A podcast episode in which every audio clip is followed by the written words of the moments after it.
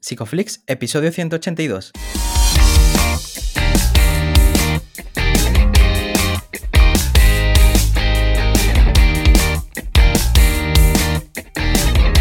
Bienvenidos a Psicoflix, un espacio de psicólogos para psicólogos, un podcast donde entre todos buscamos ser cada vez mejores profesionales de la psicología. Aquí hablamos de todas las estrategias, técnicas y noticias de la psicología contemporánea, pero siempre con la evidencia científica que nos gusta defender. Hoy estamos a 27 de octubre y estamos emitiendo nuestro episodio número 182, en el que vamos a hablar de la ansiedad y su impacto vital. Pero antes, recordaros que en psicoflix.com podéis registraros y acceder a todo el contenido exclusivo para suscriptores. Bueno, bienvenidos al podcast, muchas gracias por estar aquí con nosotros de nuevo una semana más. Yo soy Ye y bueno, siempre en muy buena compañía. ¿Qué tal Darío? ¿Cómo estás? Hola Ye, muy bien, ya casi con frío. ¿eh? Eh, también estamos terminando de organizar el, bueno, el congreso este de Iberoamericano de Ciencias Conductuales y Contextuales que se organiza junto a Ítaca y Contacto Contextual con un montón de gente, sea, una barbaridad. Viene Mavisai, Bárbara Colenberg, eh, Partido Delgado, Frashan, eh, o sea, un montón de gente, muy guay, que podéis ver por 10 euros, que tenemos nosotros en un enlace en nuestras redes, ¿vale? Para que os podáis suscribir y seguramente lo disfrutéis. Igual que el episodio de hoy, que bueno, viene gente que llevan haciendo contenido en redes bastante tiempo y que además que se les conoce un montón. ¿Quién tenemos por aquí, Jay? Pues estamos muy contentos de tener por aquí a Tais Pérez y Sergio García, que son, bueno, dirigen el Gabinete de Psicología Psicosalud en Tenerife. Tais es máster en Psicología Clínica y de la Salud y máster en Metodología de la Ciencia del Comportamiento, especializada también en terapia de conducta y trastorno de ansiedad. Y bueno, Sergio es máster en Psicología Clínica y de Salud, con formación en terapia cognitivo-conductual, terapia de conducta y terapias contextuales. Bienvenidos, Tais y Sergio.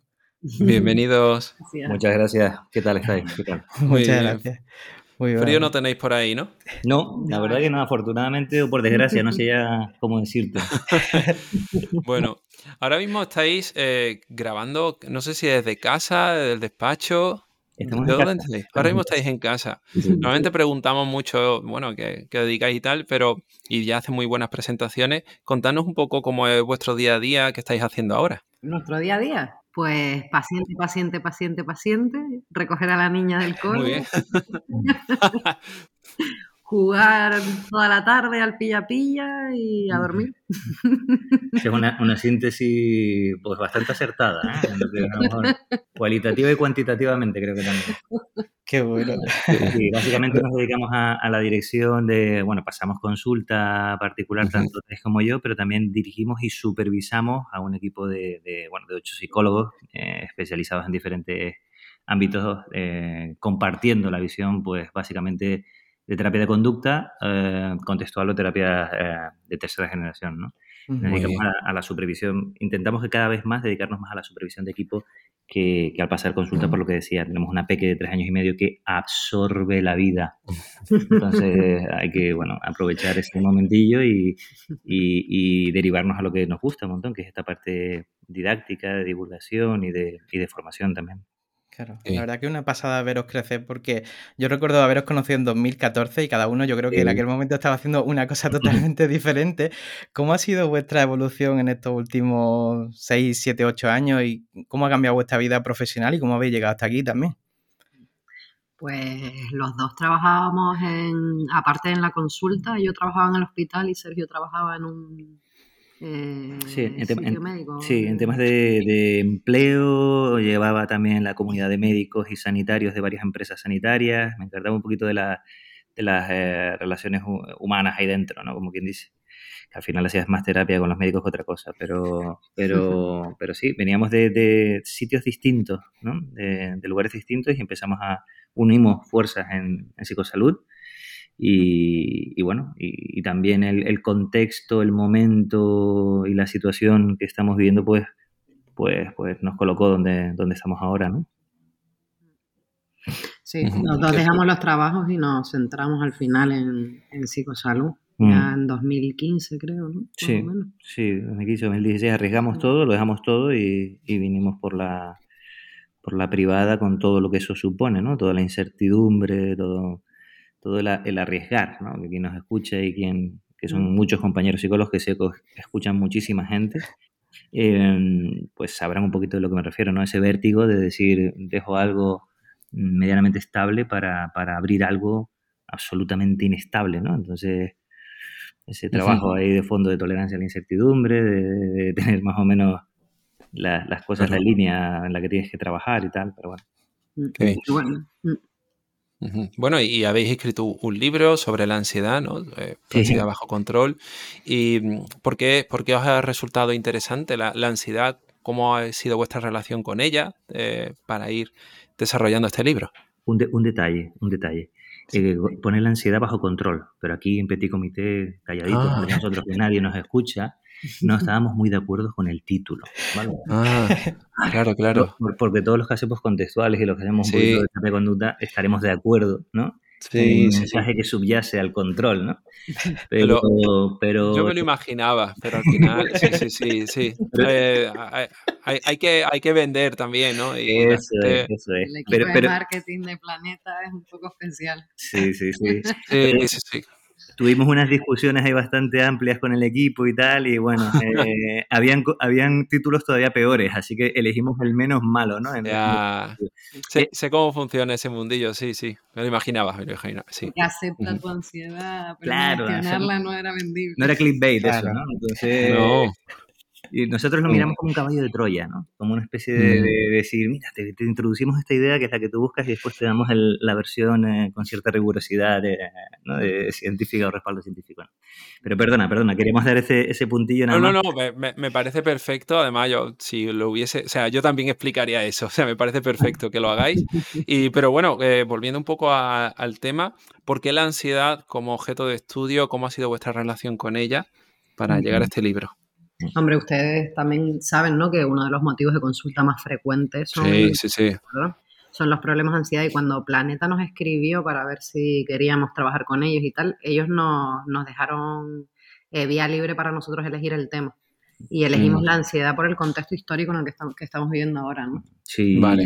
y llevamos mucho tiempo trabajando en ella, hemos trabajado en investigación en ella yo venía de la unidad de terapia de conducta y, mi director de unidad era Arturo Vado, ¿no? que es una de las, como sabéis, de, de las eh, figuras más importantes en tema de ansiedad y demás. O sea que era, era un tema que para nosotros eh, mm. habíamos machacado mucho académica y sobre todo eh, profesionalmente. ¿no? Entonces todo se unió, ¿no? todo era un poquito tal, ellos nos permitieron esa carta libre y, lo elegimos y, y ahí está, ¿no? Pues la verdad que es una pasada, ¿no? Que gente con vuestra proyección pues tengáis también la oportunidad, ¿no? De divulgar lo que es la ansiedad, porque el otro día nosotros hicimos un post acerca de la depresión, como que la depresión no es una enfermedad, y vosotros en vuestro libro habláis de esto, ¿no? De que la ansiedad no es una enfermedad, y me gustaría que, que pudierais contar por qué, ¿no? ¿Por qué entendemos esto? Porque sí que es cierto que mucha gente viene con esa demanda ¿Y cómo reformuláis vosotros esto, ¿no? De que decir, oye, pues que lo que no tiene una lo que no tienes es una enfermedad, precisamente. Fíjate, fíjate que es un tema tan interesante y es un tema tan importante en consulta que nosotros eh, tuvimos que separarlo y dedicar un capítulo entero. Y ahí, ahí nosotros lo que hacemos, bueno, por, por simplificar mucho a los que nos escuchan, eh, ponemos una analogía cuando nos preguntan mm, periodistas o personas cuando presentamos, ponemos la analogía, cogemos una, una enfermedad, mm, imagínate la, la, hepatitis C, por ejemplo, y cogemos un, un problema de ansiedad, el trastorno con agorafobia y pánico, ¿no? Tremendamente limitante y bastante fácil de, visualizar. Entonces comparamos y decimos, bueno, en primera instancia, ¿cuál es el, el, agente causal de la hepatitis? Pues lo tenemos perfectamente identificado, ¿no? Tenemos virus eh, eh, con diferentes cepas o, bueno, o, tóxicos como el alcohol que pueden hacer una cirrosis y demás. ¿Cuál es el agente causal de un ah, ataque de pánico o de una agorafobia? Pues no hay un agente causal eh, concreto, o sea, no hay una condición sine qua non en la cual eh, todos los que nos enfrentamos a eso desarrollemos ¿no? ese problema. Eso por una parte. Por otra parte, órgano afectado. En un caso está claro, el, hígado, ¿no? En otro caso, la gente tiende, a decirte el cerebro, ¿no? Entonces, tiras de evidencia científica y, te das cuenta de que no hay ninguna diferencia fisiopatológica entre un cerebro eh, de una persona que sufre ansiedad de otra persona que no la sufre, ¿no? Y por último, ponemos también el ejemplo de los biomarcadores indirectos. Por ejemplo, tú te haces una analítica de sangre y, y claramente a través de un biomarcador indirecto puede verte un problema, ¿no? En otro ramo pero tú te haces una analítica y no hay ningún análisis que te diga usted tiene ansiedad. Entonces, la pregunta que hacemos es si no hay biomarcadores indirectos, si no hay fisiopatología de ningún tipo en ningún órgano y si no hay una condición sine qua non para la, para la génesis de esa, de esa, enfermedad, ¿por qué lo seguimos llamando enfermedad? ¿no? Eso, eso, invitamos al lector a través de, de ese tipo de, de, reflexiones a que llegue a esa conclusión, ¿no? O que llegue a la conclusión que considere más oportuna. Pero esa es nuestra visión, es esa, ¿no? Que no quita, como sabéis, para, para, para minimizar ni gravedad ni, ni, limitación, ni mucho menos. O sea, no porque no sea una enfermedad eh, es menos grave. Ahí es donde explicamos todo el tema del modelo biomédico, que ustedes habláis bastante también, ¿no? Es difícil separarse, ¿no? Porque parece que da miedo, porque claro, si al final lo alejas de enfermedad, eh, se complica el tema, por ejemplo, de las bajas laborales. Sí, sí, sí. Yo creo que es más por miedo y creo que las políticas sanitarias van muy por detrás del conocimiento que, que tenemos. Mm, ese es el gran hándicap quizá, ¿no? El decir, ok, el modelo biomédico no nos sirve, pero tenemos que meter o instaurar el modelo psicológico para que trabajadores o, o demás personal se pueda mm, beneficiar de esas bajas que se cogen porque están tipificadas como enfermedades, porque si no, no te las dan, por ejemplo, ¿no? Eso es un, es un matiz ahí muy importante también a nivel social y legislativo. Claro. Mm. Sí, hace falta un poquito más de, cultura de, la psicoterapia y también de cultura de, la ansiedad. Entonces, cuando un consultante acude a sesión, ¿cómo podemos explicarle qué es la ansiedad cuando ya hemos validado eh, todo esto? Mm, bueno, intentamos hacer una... Nosotros tenemos un protocolo de actuación, ¿no? Ese protocolo parte la mayor parte de las veces, yo creo que siempre, de una psicoeducación. Es decir, Em, enseñamos a la persona dentro de su propio perfil, después de una evaluación exhaustiva, porque cada persona tiene un perfil de respuesta a la ansiedad, ¿no? Pues, ¿qué es la ansiedad? De manera general, la vamos haciendo en un efecto embudo, esto de una manera mucho más concreta. Y arrancamos diciéndole que la ansiedad es una respuesta psicofisiológica de lucha y huida, en la cual tu cuerpo, pues bueno, se prepara para enfrentar un supuesto peligro real o imaginario. Es una, en plan, una definición un poquito que vamos concretando con la persona, ¿no? Y entonces analizamos los tres, los tres aspectos más importantes de la ansiedad, su respuesta fisiológica de expresión en el cuerpo, que ahí cada persona tiene un perfil, un perfil, por ejemplo, respiratorio, que se caracteriza con hiperventilación, pues una ligera sensación de mareo o parestesia, o eh, de esa parte fisiológica, después la parte cognitiva, cómo se expresan los pensamientos, las cogniciones, ¿no? de carácter anticipatorio, catastrófico, demás, y después la parte conductual, ¿no? Eh, ¿Qué hago o dejo de hacer eh, por ansiedad? Estoy, estoy simplificando mucho, ¿vale?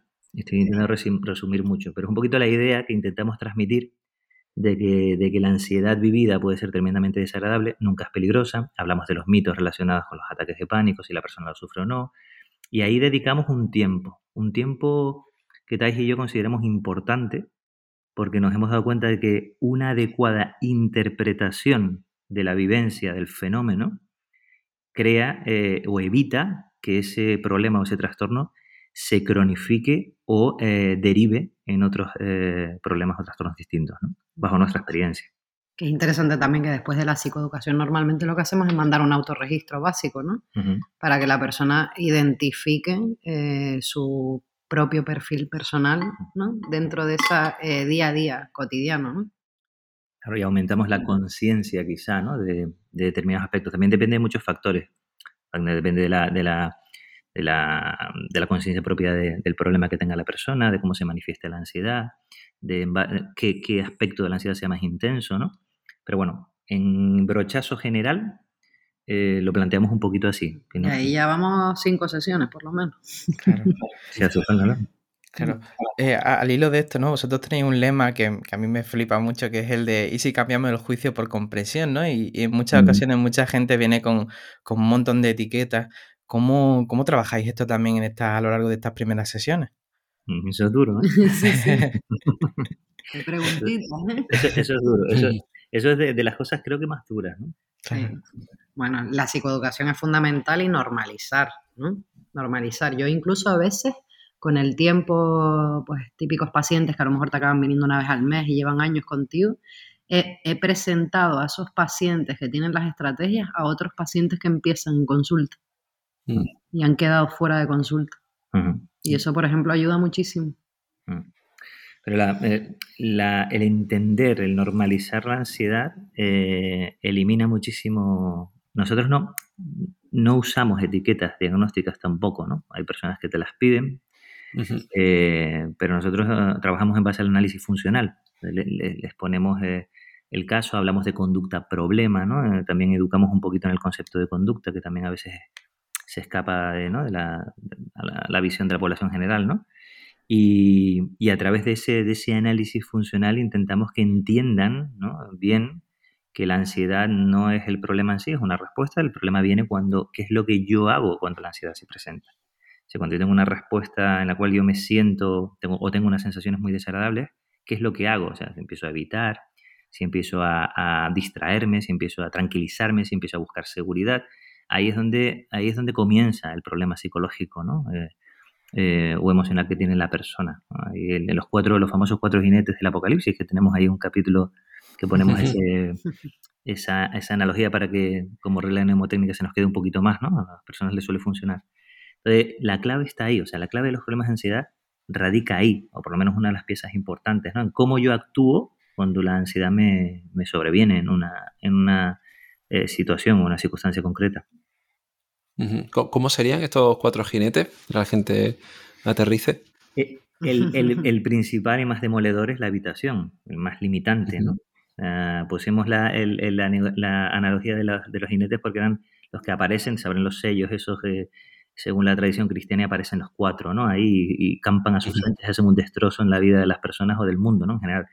La habitación sería el más, el más limitante, el que, ya directamente llega al polo de, la, los comportamientos de tipo agorafóbico, ¿no? o, fóbicos eh, sociales, intensos, demás. Después estaría el de la, búsqueda de seguridad, ya vendrían las los, estrategias en las cuales yo me enfrento al objeto ansiógeno, pero haciendo algo, en este caso buscando seguridad, buscando tranquilización o eh, distrayéndome. Entonces sí, soy capaz de enfrentarme a la situación que me genera ansiedad, pero utilizando una serie de recursos inapropiados, que me rebajan la ansiedad a corto plazo, pero me la mantienen eh, a medio o largo plazo, a través de un proceso de reforzamiento negativo ahí implícito y, también de cierta, de cierta habituación. Entonces, mm, los plasmamos en esos cuatro jinetes un poquito para que la gente eh, eh, se acuerde y entienda que lo que yo hago cuando, cuando viene ansiedad es realmente lo, que tenemos que trabajar. Imagina lo importante que es saber bien todo esto, porque muchas veces en consultas, sin querer, eh, se enseñan estrategias de tranquilización, eh, como las estrategias de relajación, ¿verdad? De afrontamiento de la ansiedad, cuando eso lo que hace es cronificar el problema, ¿no? Claro, porque una cosa es utilizar una estrategia de relajación para una ansiedad de base, y otra cosa es recomendar una estrategia de relajación en un momento, ¿sabes? Donde, donde puede tomar la función de una tranquilización, ¿no? Entonces, encuentras muchas cosas en internet, empiezas a leer y es lo que nos hemos dado cuenta y por lo que por lo que le dimos mucha caña a psicosalud en redes, fue, fue porque había muchas cosas, pero la divulgación que se estaba haciendo mm, en ocasiones no era correcta, es decir, era iatrogénica. O sea, estaban enseñando estrategias que cronificaban un problema. Nos han llegado pacientes diciéndonos, no, es que en, un ataque de pánico yo he leído que lo mejor es contar cinco colores, em, eh, describir, cinco, describir cinco elementos de mi entorno y tal. son estrategias de distracción, por ejemplo. En un ataque de pánico tienes que estar centrado, aunque no lo parezca, aunque parezca muy, mm, muy radical, ¿no? Lo que estoy comentando, es en las sensaciones corporales. Eh, no te puedes salir de ahí. Eh, previo una psicoeducación y previo un entorno de, de setting terapéutico ya comentado con tu, con tu terapeuta, ¿no? Entonces, si ya enseñamos eso, mm, generamos más iatrogenia que, que realmente una, una, búsqueda de resultados. El peligro de no trabajar con los análisis funcionales. Mm. O, con, con, estrategias antiguas. Antes, antes para trastornos obsesivo-compulsivos se hacía detención de pensamiento, imagínate. O sea, se ponía, se ponía una, una, una cuerdita elástica en la muñeca mm, y si, cada vez que te venga una obsesión, ¡pam!, te pegas un latigazo, ¿no? Para centrarte, claro. Aquello se transforma en una compulsión, ¿sabes? Entonces, aquí tampoco estamos solucionando nada, estamos desplazando el problema, ¿no? Sí, sí, sí. Yo recuerdo todo eso en la carrera. O sea, a mí me han enseñado eso en la carrera. Es como, joder, cuando uno sale, ¿no? Y empieza a leer ya en condiciones y movido un poco por también por el día a día, la experiencia, y ve que muchas cosas estaban, estaban equivocadas, ¿no? ¿Cómo, ¿cómo tenéis eso en cuenta? Porque aún así mucha gente tiene en la mente, pues sí, pero esta ansiedad tal, el psicofármaco es como muy eh, seductor, ¿no? Bueno, pues si me tomo esto se me va a ir ya, ¿no? Y puede ser también eh, contraproducente. ¿Cómo lo tenéis en cuenta en consulta? Pues nosotros estamos a favor de la, de la psicofarmacología, eh, pero con el asterisco, ¿no? Es decir, a veces hay pacientes que la necesitan, pues, por ejemplo, para empezar a exponernos, ¿no? Es decir, cuando nosotros hacemos esa jerarquía, a veces el grado de intensidad de ansiedad eh, lo podemos manejar con estrategias de seguridad y retirándolas poco a poco. A nosotros nos gusta trabajar muy de la mano con los psiquiatras eh, que tenemos cerca eh, geográficamente, con los que nos llamamos habitualmente por teléfono para hacer esa retirada a medida que empezamos a incorporar estrategias de afrontamiento. Pero claro, retirar el fármaco sin otra estrategia no. aquí el, tema de la farmacoterapia que cada vez está más afinada y tú dices, bueno, ¿estáis a favor o en contra? Bueno, ahí sacamos la carta del psicólogo, depende, ¿no? La carta que tenemos, la, sacamos y ¡pam! Te la planto ahí en la mesa, depende. Entonces, claro, ahí habría que analizar nuevamente la función del fármaco en el caso de cada, de cada uno de nuestros consultantes, ¿no? Pero, pero lo que dice Thais es así, muchas veces nos encontramos casos donde, tenemos que ir con una, con una farmacoterapia de apoyo coayudante para después poder hacer una mejora, porque el reforzamiento negativo tan brutal que te genera eh, un fármaco, o sea, ¿cómo lo vas a negar, no? En determinadas circunstancias, si, puede, si te permite mm, moverte, ¿no? En un, en un, terreno ideal, en un terreno ideal, ¿no? Pues, pues no. Sería, pues, coño, vamos a intentar dar desde el principio eh, terapia pura y dura. Pero cuando vas a la realidad de la clínica, ¿no? A la realidad de las personas, porque no todo el mundo tiene tiempo, no todo el mundo tiene los recursos adecuados en el momento y tal, entonces hay que jugar un poco con eso, ¿no? Ahí, es donde te ves eh, cómo se aleja muchísimo eh, a veces los estudios eh, de casos o, lo que te enseñan en la, en la academia con, con, la práctica clínica real. ¿no? Y te lo dice Sergio que tiene cajones en la consulta, ¿vale? Cajones, porque es un buscador de estrategias de seguridad llenos de tranquimacin, diazepam, porque se los quita a todos los pacientes. Tengo, tengo una farmacia. Tiene, hasta, se llama, de asma. Sí, tengo, sí, Sí, sí, en casos he tenido, por ejemplo, personas que se llevan sin problemas, o sea, que tuvieron en su momento esa sensación de ahogo, ¿no? También. Y se llevan, se llaman, se llevan broncodilatadores en el bolso, ¿no? Porque por las sensaciones del perfil de esta hiperventilación, entonces se meten un broncodilatador, tipo un ventolín, una cosa de esta. Pues yo todo eso tengo, vamos, retirada de todo eso en, en mi consulta. Vamos, que si un día se quiere coger un colocón ahí, ahí. podemos, podemos, hacer un dopsy de la serie esa que, La, la, la, verdad es que las estrategias de, de, evitación que puede haber muchas veces son muy sutiles, ¿no? Y uno puede ponerse ropas más anchas también, ¿no? O, o yo qué sé, cubrirse ciertas partes del cuerpo que se le pongan rojas o echarse mucho perfume, ¿no? Y, y sobre esto, pues también, ¿no? Antes que Thais mencionaba la, la, iatrogenia, en muchas ocasiones la exposición que se hace también en terapia puede ser iatrogénica. Entonces, eh, ¿qué cosas hay que tener en cuenta para que esto no sea así? Para que una exposición no sea iatrogénica, ¿te Exacto, sí. Bueno, lo, lo, primero es eh, tener muy claro el mapa de la persona, muy claro. O sea, tener muy clara la respuesta de ansiedad, a qué situaciones, circunstancias, interacciones, muy clara. Segundo, hacer una muy buena jerarquía de exposición. Eso es clave también con la persona, siempre con un feedback, no lo que el terapeuta crea, sino no, no, la validación y la, y la evaluación subjetiva, ¿no? Con unidades subjetivas de ansiedad. Y además bien evaluado y hablado, porque a veces la persona te dice, no, esto es un 3 y tal, y le dices, vale, pues venga, lo, lo haces ahora y te dice, no, no, no, entonces es un 7. claro. claro. Entonces, fíjate, lo y hacer una buena jerarquía en ansiedad mmm, es complicado. ¿sabes? No es tan fácil como, valóramelo de 0 a 10 en unidades subjetivas de ansiedad, 0 nada y 10 el ataque de paz. No es tan sencillo. O sea, muchas veces hay que intentar coger eh, situaciones, volverlas a reevaluar cuando ya tienes todas ya casi completas, ¿no? Buscar eh, elementos, porque por ejemplo, no es lo mismo una exposición, imagínate, ¿no? En coche, eh, primero puede ser la distancia del hogar, después puede ser el lugar, pero también pueden ser las condiciones meteorológicas o la hora del día. A lo mejor también la noche influye más en la persona que el día, o que haya lluvia influye más en la persona que esté soleado, ¿no? O sea, que haya más o menos gente en la calle, por ejemplo. Exacto, la concurrencia, la densidad, o sea, hay muchas variables de exposición que el terapeuta tiene que manejar muy bien, ¿no? Entonces una buena jerarquía, saber preparar una buena jerarquía es clave cuando vamos a poner la exposición. Y entender que una exposición, para que sea un éxito, tiene que generar ansiedad. Si no, no es una exposición, si no es un pasito por el campo, ¿no? A veces te dicen los, los pacientes, no, es que yo me he expuesto y la verdad que nada, uh, fantástico, pues ahí está pasando algo, algo está pasando ahí. O sea, o no hemos hecho bien la jerarquía, no la hemos explicado, bien, o no ha hecho bien la exposición, ¿no? Entonces, eh, hay, que, hay que generarla. Y otro aspecto que decimos mucho también en, las formaciones, eh, ¿cuánto tiempo exponemos? ¿De qué forma exponemos, no? ¿Sabes? Entonces, saber cuánto tiempo una persona puede estar expuesta, saber que una exposición en sesión tiene que hacerse al principio de la sesión, no al final, porque de repente se te complica y no puedes cortar la exposición cuando a ti te da la gana, y tienes, tienes gente detrás, ¿no? O sea, eh, elaborarlo bien, elaborar esa, esa planificación terapéutica bien, eh, con un mapa adecuado, yo creo que es, eh, vamos, uno de, los, de, los, de las claves para, para gestionar bien. Y nosotros intentamos que esa, la primera exposición, el paciente la haga con nosotros siempre. Mm. para mm. enseñar bien la técnica.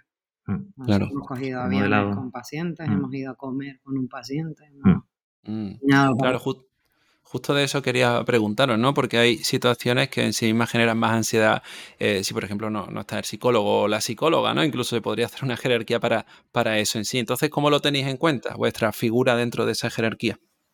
Bueno, pues eh, sabemos ¿no? el efecto que la figura del psicólogo tiene, la mayor parte de ellas como un elemento de seguridad o tranquilización. Entonces nos colocamos dentro de, una variable más de la jerarquía de exposición. Es decir, nosotros también hacemos esa retirada como figura cuando se da. O sea, también hay que tenerlo en cuenta eso, claro, porque si no al final eh, se puede hacer todos los afrontamientos habidos y por haber, pero estás tú, con lo cual tampoco está, no, no, no es no es ecológico, no es real. Y hablado y pactado siempre con el paciente, ¿no? Por ejemplo, algo muy típico, el paciente obsesivo que empieza a buscar tranquilización a través de los WhatsApp, ¿no? Contigo. Pues a medida que vas avanzando en la jerarquía, lo hablas y le dices que no le vas a responder. demora de respuesta, por ejemplo, ¿no? En eso. O sea, sí, hay, casos así, hay que tener muy presente que, tenemos que generar una independencia eh, total en la persona con la que trabajamos, ¿no? Claro, e, en esto en ocasiones como terapeutas puede ser un reto, pero también lo puede ser para la gente que, vive con, cualquier persona, ¿no? Que tenga una conducta de problema, ¿no? Y sobre esto nos preguntaban por redes de, qué manera se puede acompañar a una persona que, se encuentre, pues, por ejemplo, en un ataque de ansiedad, en medio de un ataque de ansiedad. El ataque, eso es una, es una pregunta también bastante, bastante recurrente, ¿no? Sí.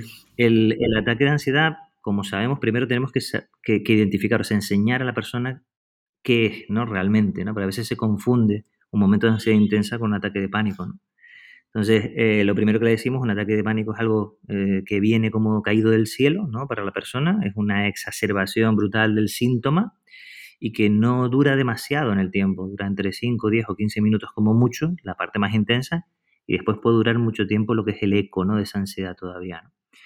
Pero el miedo se transmite de una manera tremenda, tremenda. Los buenos directores de las películas de terror no te muestran al bicho, te muestran la cara de acojonado del, del, del, del, que toque, del que va a morir, ¿no? Entonces, eso es lo que te, da miedo. Cuando tú presencias un ataque de pánico, no sé si, si habéis presenciado alguna vez alguno, habéis tenido eh, en vuestra experiencia personal alguien que le haya pasado eso. ¿Os ha pasado eso? Sí, sí, sí. Lo, lo, habéis sentido, es decir, cuando tenés a la persona ahí que pasando esa ansiedad de repente te transmite, ¿no? Dices, guau, llega a, tú te pones nervioso, ¿no? Pues una de las claves es esa, mantener la calma. Otra de las claves es no tranquilizar, no dar seguridad, y esa es la parte más difícil, más difícil. Porque si, si de repente tú le pasas la manita por el lomo a la persona y le dices, no va a pasar nada, tranquila, pum, pum, no sé qué, tú te transformas en un elemento de seguridad y puedes generar una dependencia de esa persona. O, o, al menos no permitirle afrontar ese momento de una manera adecuada. Entonces, lo que solemos aconsejar es permanecer ahí, ¿no? Previo, se supone que estás con una persona con la que sabes ansiedad, con lo que ya lo has hablado previamente, con lo que le dices, ¿no? Oye, la ansiedad puede ser desagradable, pero nunca es peligrosa, tranquilo. Si alguna vez te pasa eso, yo me voy a quedar aquí a tu lado, ¿vale? Pero te voy a acompañar, no te voy a decir nada ni te voy a atar, porque si no te haría un flaco favor por esta razón, esta razón, esta razón. O sea, se habla. O sea, no, no se abandona ahí a, la suerte, ¿no? Ah, tal, ¿no? En plan que no te lo imagines como un acto cruel, la persona ahí sufriendo en una esquina, ¿no? Eh, tocándose la cabeza mientras se sacude hacia adelante y hacia detrás y tú en un rincón. Mirando el móvil. Y, diciendo, sufre, ¿no? No, o sea, no, no nos referimos a eso, nos referimos a un previo setting, previo acuerdo, eh, enseñar a la persona que, que tenga cuidado con ese manejo. Como mucho alguna orden verbal, mucho más concreta, del estilo de de la ansiedad, esto es ansiedad, eh, es desagradable, no es peligrosa, siempre pasa. Y se queda ahí, con la persona al lado, ¿sabes? Manteniendo, estando, estando simplemente, ¿no? Sin, sin, que la figura vaya más allá, sin que se transforme, sin que su función cambie a una función de tranquilización o de seguridad. Esto que decimos es tremendamente complicado, ¿eh? Que aquí en papel suena bien, pero es tremendamente complicado no implicarte, no, no, no querer sacar a esa persona de ese sufrimiento rápido, ¿no? Porque parece que, deshumanizamos, es, antiintuitivo lo que estamos diciendo. Pero si me preguntas sobre qué es lo que realmente es efectivo y lo que realmente puede ayudar a la persona, es esto. En ese momento crítico, ¿vale? En ese momento de esos 10, 15 minutos. Después ya acompañamos, agarramos, consolamos, hablamos, ¿vale? Pero una vez ya en ansiedad haya pasado ese, ese pico elevado donde es tremendamente susceptible de que cualquier conducta se asocie con, eh, con ese reforzamiento negativo por, por, por, el, por, la bajada del malestar brusco. ¿no? Mm, claro. Sí, es cierto que al final mucha gente se puede sentir incluso mala persona, ¿no? Si dejan a alguien exponiéndose a, la ansiedad. Es, natural, claro. A veces también confundimos, bueno, ponemos en el mismo sitio la ansiedad, el, el miedo, el estrés, incluso, ¿no? También nos preguntan por redes y podría ser interesante, eh, bueno, explicar las diferencias. Mm. Diferencia entre estrés y ansiedad. Hmm. Mm. Sí, y también el miedo, ¿no? ¿Cómo tenemos en cuenta el miedo? O el miedo a la ansiedad, etcétera.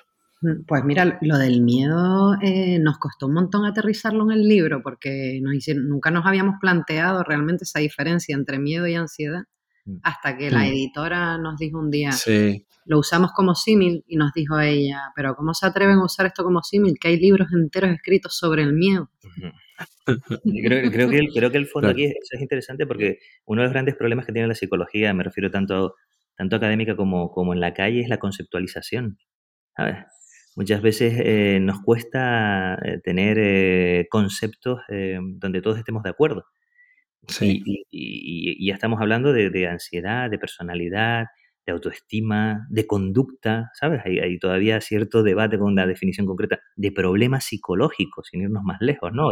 o del concepto de salud mental. O sea, hay grandes problemas en la conceptualización, ¿no? Entonces, lo que, lo que te comentaba Thais, nos encontramos con un, con un punto ahí donde no, no, no, son cosas que ni te planteas, ¿no? A veces. Lo estuvimos debatiendo, ¿verdad? Sí, sí, sí. sí. Fue una conversación interesante. Entonces, vamos a aterrizarlo. Respecto a ansiedad y, y estrés, el estrés es una valoración, ¿no? Es cuando las demandas del entorno superan los recursos que, yo tengo en ese momento. Hay una valoración y hay varios tipos, ¿no? El eustrés y el distrés. El eustrés sería ese estrés positivo en el que yo me puedo mover y me activo para hacer algo y el, distrés, que es el estrés comúnmente de la calle, sería el negativo, el limitante, el que me interfiere, ¿no? Entonces, cuando se ocurre esa valoración, ese momento en el que ya superan ese distrés, ¿no? Supera, las demandas del entorno superan los recursos, se pone en marcha la respuesta la respuesta de estrés. La respuesta de estrés habitual suele ser ansiedad, pero no es la única. Por eso muchas veces se confunde estrés con ansiedad, porque suele ir acompañada. Muchas veces eh, el estrés también puede generar irritabilidad, puede generar eh, tristeza, puede generar que nos, que, nos, quedemos paralizados, ¿no? Pero eh, generalmente viene acompañado de ansiedad y de ahí la confusión. La, ansiedad es esa respuesta de lucha y huida que hablamos antes y el estrés es una valoración. Eso respecto a, a la diferencia estrés y ansiedad. Y ansiedad y miedo, el miedo es, una, es, como, es como algo más eh, que tiene una respuesta como por una parte más paralizante, ¿no? más, más inhibitoria y, y, por otra parte más elaborada. Es decir, existe lo que se conoce ¿no? como ese terror o miedo psicológico, ¿no? que si sin ese componente a veces cultural o contextual no se entiende, ¿no? Parece como que la ansiedad es una respuesta fisiológica más básica y el miedo es una respuesta eh, con, una, con una proyección cognitiva un poquito más elaborada, más, más dependiente del contexto. Es decir, a nosotros no nos da miedo las mismas cosas que les daban miedo a nuestros padres o a nuestros abuelos. ¿Sabes? Entonces, ahí hay elementos que yo creo que eh, históricos mucho más importantes en el miedo que en la respuesta de ansiedad. Que no confundir a su vez con pánico, ¿no? Que pánico sería la respuesta más exacerbada de la ansiedad, no del miedo. Y, ahí, y es como si de repente hubiera un punto en el que se cruzaran, ¿no? En, en algún momento, ¿no? Y eso, y eso es lo que cuesta definir bien. No sé si te hemos aclarado algo. Sí, sí, sí, está bien, está bien, está perfecto. Claro. Em, vemos que, casi todas ¿no? son distintas caras ¿no? de, la, misma moneda. Y una de las cosas que habéis mencionado antes, y también lo comentáis en el libro, es las diferencias en la prevalencia de género. ¿Cómo lo veis esto en consulta y qué factores creéis que afectan a que haya más mujeres que hombres en este sentido? Yo creo que es un dato erróneo, porque realmente las estadísticas se han hecho en base a quien pide ayuda y creo que la mujer mm. históricamente eh, pues por características, ¿verdad? Más eh, prevalentes en mujeres, eh, buscan ayuda más fácilmente, pero también por el estigma del hombre, ¿no? De si eres débil, si pides ayuda, ¿no? Pero es verdad que últimamente, yo no sé si a ustedes les pasa también, en consulta nosotros tenemos ya mismo porcentaje de hombres que de mujeres, y igual de ansiedad, o sea, no... No sé si también mm, puede ser ¿no? un peligro porque al final estás extrayendo conclusiones de tu propia experiencia. ¿no? Sí, lo interesante es más allá del, aspecto anecdótico ¿no? de cada uno, de nuestra opinión, es, tirar a ver qué nos dicen las estadísticas, ¿no? Un poquillo. Y ahí las estadísticas siguen prevaleciendo un poquito el género femenino, ¿no? El, mm. femenino. Y, no sé si tiene que ver todavía con, son estadísticas muy amplias, tienen que ver con los factores educacionales. Hay algunos estudios que lo, que lo vinculan a, a rasgos de personalidad más hacia el neuroticismo, más propio en el sexo, ¿no? Que femenino que el psicoticismo en el sexo masculino. O sea, encuentras un poquito ahí que, vamos, lo que no está claro, ¿sabes? Del todo. Entonces, más bien tomarlo como un elemento descriptivo. En consulta nosotros estamos viendo mucho más varones que, antes, ¿eh? mucho más. en estos últimos cinco años o seis años ha cambiado mm, bastante, bastante. O sea, no, no, sabría decirte si un 50-50 ya, pero, pero vamos, mucha más demanda en, hombres que, lo que había hace 4, 5 o 6 años. Mm. Sí, sí, puede, puede ser, claro. Desde luego, ¿no? Se está también abriendo un poco más la, mente a, ir a terapia y, eso se, ve eh, en el episodio, en el episodio, en el capítulo 7 del libro, es que lo dedicáis directamente a la, a la ansiedad social ¿no? Em, y me parece muy interesante porque, sobre todo, yo ya voy directamente a la pregunta concreta, em, hay muchas personas que pueden padecer esta ansiedad social o pueden tener este comportamiento problemático en la ansiedad social de evitación, pero a la vez te pueden argumentar cosas como soy feliz sin la gente o mi día a día no se ve perjudicado si no tengo contacto social. Entonces, me interesa mucho vuestro abordaje en este tipo de perfil. Si no, si no hay limitación en la vida de la persona, eh, no lo trabajamos, ¿no? Eh, si hay cierta limitación, por ejemplo, estado de ánimo a lo mejor más deprimido por no tener ese refuerzo, ¿no?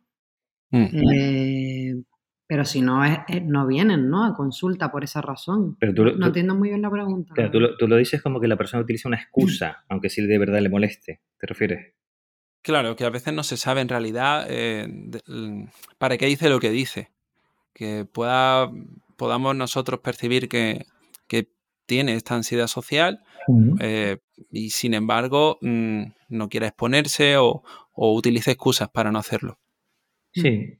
Nosotros ahí eh, psicoeducación, vamos, con el análisis funcional delante y a medida para la persona, eh, vamos convenciendo para irnos acercando gradualmente a hacer las exposiciones.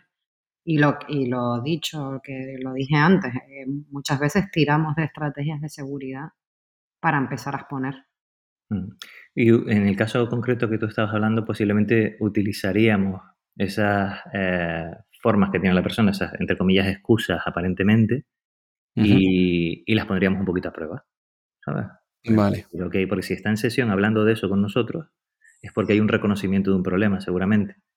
Entonces, eh, habrá parte de, esa persona que, bueno, que, que, no lo verá con gravedad o utilizará determinadas conductas mm, evitativas, distractivas o, o, de seguridad y no se dará cuenta. Entonces, nosotros las ponemos un poquito, un poquito a prueba. Pero cuando hablamos de esa, de esa ansiedad social, que nosotros titulamos El infierno está en la mirada de los otros, ¿no? Como, un mm. poquito Sartre, ¿no? eh, es evidente, o sea, es, una conducta tan limitante, ¿no? Que, clínicamente se ve muy, muy fácil, ¿no? Después está el perfil un poquito más leve. Ahí el perfil un poquito más leve es donde, por ejemplo, se dan conductas un poquito más de, llegar a las horas de llegada a una fiesta, eh, excusas para no ir a determinados lugares o de no ir solo. Entonces ya son, son elementos donde la ansiedad está presente, pero no llega a ser una tremenda limitación, ¿sabes? No sé si me estoy explicando, me estoy enrollando ahora. Pero, no, no, perfecto. Pero la idea está en que dentro de ese perfil de ansiedad social, o sea, cuando es eh, clínicamente mm, mucho más claro, ¿no? Donde se ve en, en la limitación del malestar subjetivo.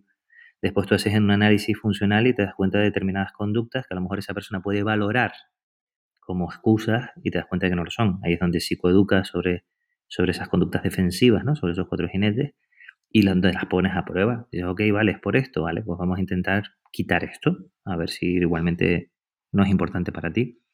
Y ahí es donde salta todo, ¿no? Intentas acercar a la persona también a hacer esas exposiciones en actividades placenteras, ¿no? Que le gusten. Claro vinculadas a valores, también como nos dicen mm. desde, desde la contextual, es un poquito para darle sentido, ¿no? Qué bueno. Qué bueno, eso estamos llegando casi al término final del episodio. Una de las cosas que, que, mencionáis ¿no? al principio del libro es que dedicáis el libro a vuestra hija. Y en muchas ocasiones, ¿no? Cuando cuando uno eh, puede llegar a ser padre, pues no hay un, no hay un recetario, no hay eh, instrucciones ¿no? sobre cómo, cómo hacerlo de la mejor manera posible. ¿Qué mensaje le daríais a, esos padres ¿no? que, que tuvieran incertidumbre por su, por su hijo? Lo primero es que sí hay, sí hay un libro de instrucciones. Porque es el conductismo, ¿no? Es decir, las leyes de aprendizaje. Y yo nos sentamos un montón de veces y decimos, cuando la niña tiene una rabieta, por ejemplo, ¿no? Sí. Venga, ¿qué hacemos ahora? Mira a ver si le vas a, la vas a reforzar. Friki spoiler, cuidado, ¿eh? ya estamos, estamos rozando el, el friquismo, ¿vale? Y hacemos análisis funcional de la conducta de la niña. Pobrecita. Porque sigue apareciendo esta conducta, a ver, ¿qué estamos haciendo mal?